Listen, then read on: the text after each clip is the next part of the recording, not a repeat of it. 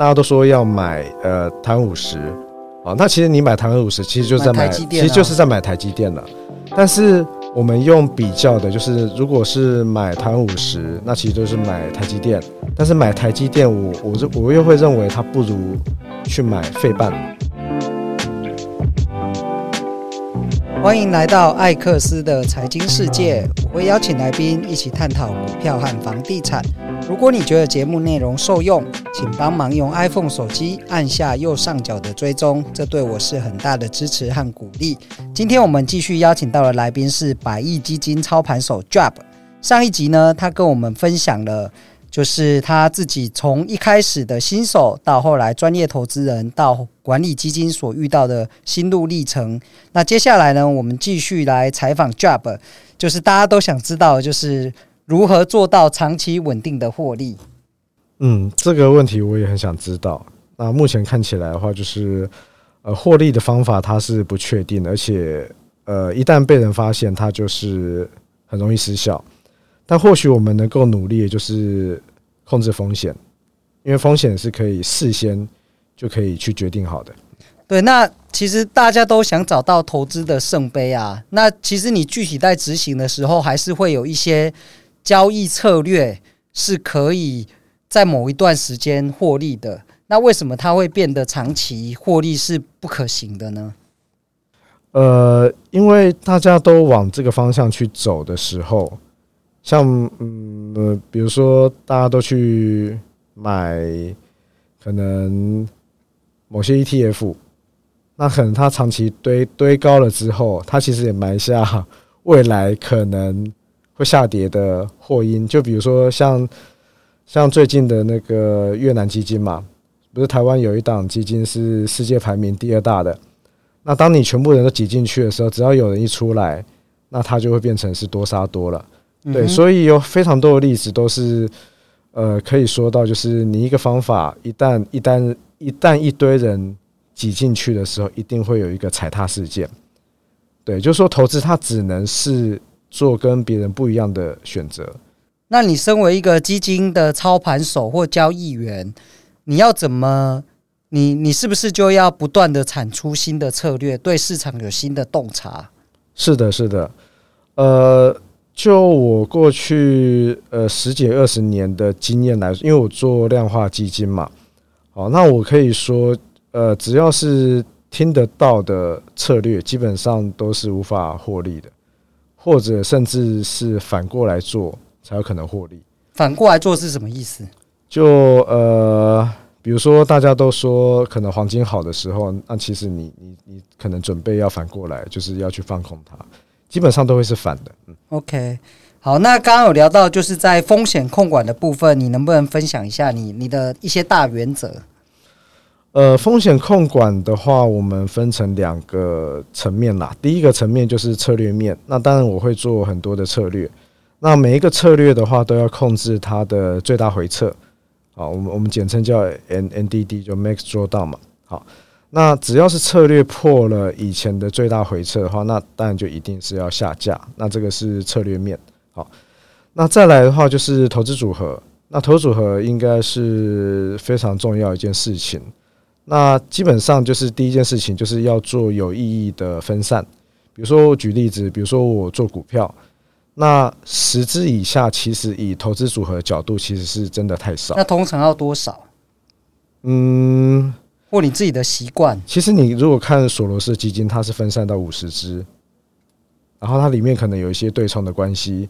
好，那那其实十支，因为比如说像我，我之前有做呃。城市交易投资组合嘛，那当我的策略小于十支的时候，你会发现它其实是很容易崩溃的。就任何一支策略它失效的时候，其实对于投资组合的伤害就会非常大。好，所以以投资组合如果有有看教科看过教科书的话，你会发现就是至少要十只以上。但是实际上来说，其实一个人他要能够去同时注意十只以上的股票，其实是困难的。嗯。对，那那我们有没有什么替代方式？其实就是买 ETF，至少它可以去呃避免掉这种个别的风险，它只剩下系统性风险。嗯，那我们再用呃多种类型的 ETF 再去分散系统性风险，像比如说只有股票，你可能是美股、台股，它就是股票，那风险其实集中的。那可能股债两个类别，它其实就是一个呃很好的分散想法。只是你要去想说，股债它在某种情况之下，它其实还是一个东西。对啊，就像今年就是股债起跌啊。去年嘛，哦，去年去年在起点，去年费的暴力升息，它其实就是同一个商品了，其实它就没有分散效果了。对，那那可能就是我们刚刚提到的黄金，它肯定就是不一样的东西。那你加进去，它平衡效果就会就会好很多。嗯，好，那就像 Job 自己在管理这些一百亿的资金呐、啊，那旗下有非常多的交易员，那你怎么去管理这些交易员？嗯，交易员这件事情。呃，应该说早期来说，呃，会觉得做一个多交易员的组合，对啊，也连交易员的策略，交易员本身都做投资组合啊。对对对，那每个交易员有他自己的组合，但你会发现实际上来运行，它其实是没有办法成立的。为什么？比如说举例来说，有有一，比如说你刚刚讲说百亿基金，那我们两个各五十亿，可以吗？当然不行啊！我又不会，我没没超过那么大，我的能力也不够啊。比如说，我们各五十亿好了，你会发现，我们虽然都是各五十亿，但是我们冒的风险可能是不一样的。对，那你最后你的基金会变成是比较冒风险的那个人，他来决定的。他的权重，他的资金可能就会越来越多。对对对，那那就对，因为他冒了比较大风险，所以其实波动都来自于那个人。对，好，那再来还有一个问题就是说。呃，比如说我们一赚一亏的时候，我们可能是拿不到绩效费的。对对，但是你赚钱的那个人，你要给他绩效费。对，那这这地方会产生很多的矛盾。对，对啊，所以这样很尴尬。对，所以说你一只基金，你要让多个交易员去一起操作，其实中间呃，目前业界应该是没有人成功的。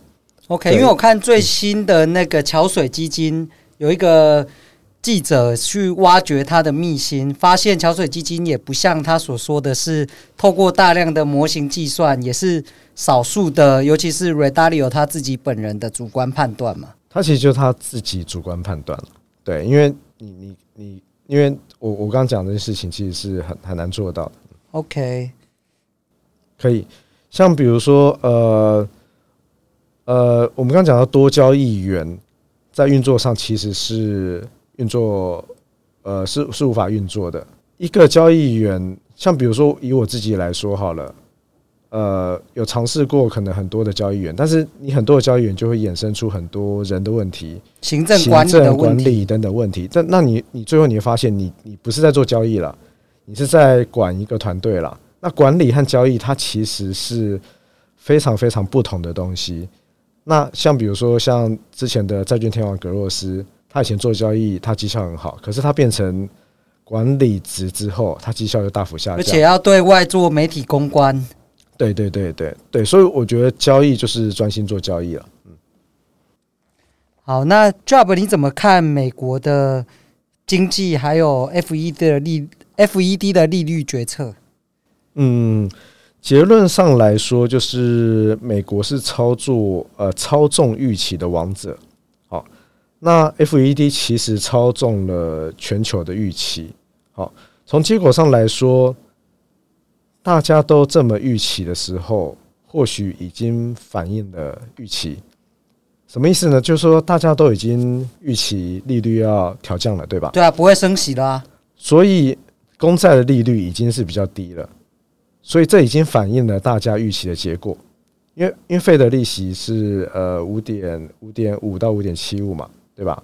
可公债可能是最近可能只有四点四点五，对，比较低一点。那其实这已经反映了大家的预期，对，所以呃，一旦不如预期的时候，可能这个会产生比较多的亏损，对，所以就说就说刚刚讲到说要怎么样能够获利，就这些事情一定要反过来想，就大家当大家都这么说的时候。可能结果会是反过来的，就是说，大家都这么预期，你去做这件事情，其实得到好处可能不会太多。对，就像美债啊，大家都说 FED 已经就是不会再升息了，那理论上债券价格应该要接下来就是会往上啊。可是就这两三个月的走势来讲，美国债券的价格就是狂跌啊，一直跌。是不是其实也是类似这样的状况？对，比如说举个例子来说好了，呃，比如说像英国脱欧的时候，大家是不是预期它其实不会脱欧？前一天嘛，有做一个民调，结果它竟然脱欧了。那因为前一天大家预期它不会脱欧，所以前一天的英镑还是上涨的。那这时候如果你去放空，其实你不会亏损太多。为什么？因为它已经涨了。所以真的，如果它没有脱欧的话，其实你不会损失太多。但是后来的结果是他意外的脱欧了，所以英镑大跌。那这样就投资策略上来讲，我是不是也可以？就是这样，你到底要怎么去预测市场上的预期？嗯，所以我们刚刚讲到说，呃，看美国经济，呃，这一块就是呃，结论就是。呃，大家都已经预期的时候，它已经反映了预期，其实那个利润就不会太多了。所以，我们第一个第一个要小心的就是，一旦不如预期，那亏损会是大的。那第二件事情就是说，呃，因为大家反映了这个预期，那是呃，大家反映了这个呃，FED 的这个预期，是不是 FED 反而就不需要急着降息了？对，所以它可能不急着降息。像我自己在看。利率期货啊，它显示出来是最新的看法是五六月有可能就会开始降息，那你怎么看呢？但这个就是一直在狼来了，对，因为从今年年初一直到现在，就是大家一直在猜，对，但是猜的时间好像越来越越后面啊，因为今年初我记得好像是说年年底就会降息，但是现在已经到年底也没降息啊。对，那这件事情看起来是 FED 想要的结果，就是让大家有这个预期。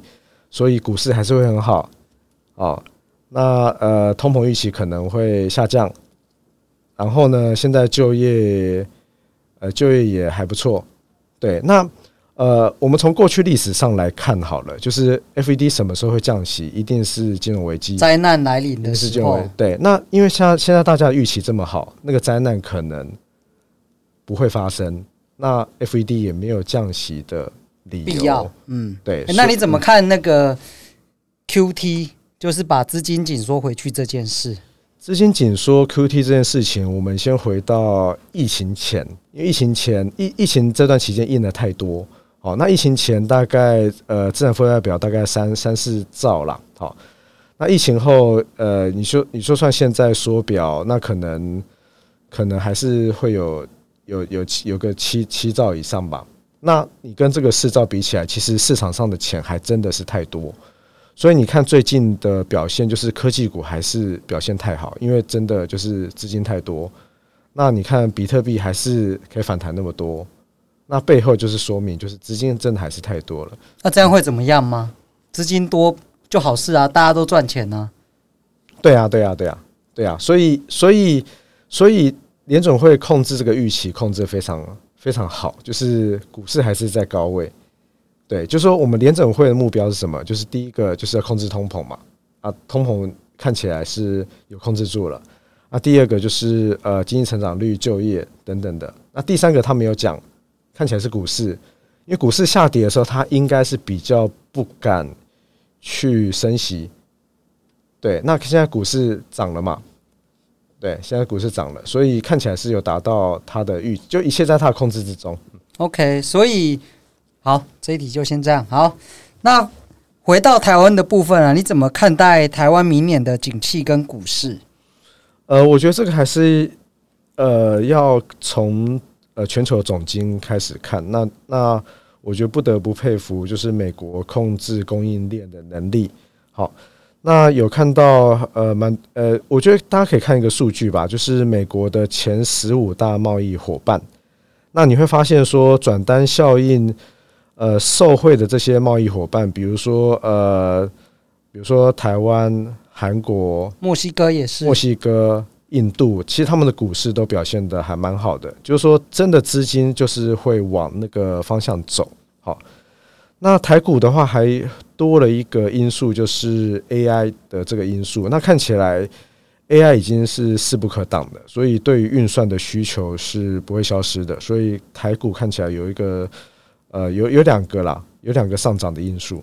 一个是实质的呃，美国政策转变的所带来的经济和资金的红利。那另外一个是，呃，台湾科技业 AI 在台湾科技业在 AI 的发展上，这些硬体的运算需求，台湾是算是有竞争优势的。未来实际的营收也会蛮明显的增加，所以台股呢，受惠这两个因素，接下来明年的状况是相对是看好的。对，呃，那这个东西其实也不是短期的。呃，优势就是说，我们去看过去，因为大家都比较在意纳斯达克嘛，好，但是你看过去十年纳斯达克跟费半费城半导体，其实费城半导体的涨幅是比纳斯达克还要更大的，可能可能大家没有注意到。对，费半不是都是这些硬体厂？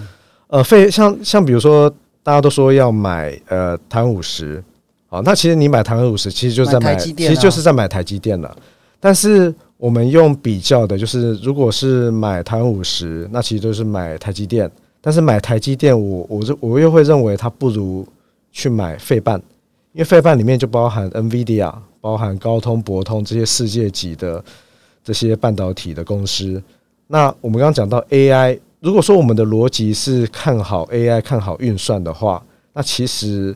呃，或许买费半买进全球最强的这些公司会是更好的选择。嗯，好，那谢谢今天 Job 带来就是对呃投资实际上的经验分享，还有对美国以及台湾景气和股市的分享。那如果大家有相关的问题呢，欢迎留言告诉我们。那今天就到这边，谢谢大家，拜拜，拜拜。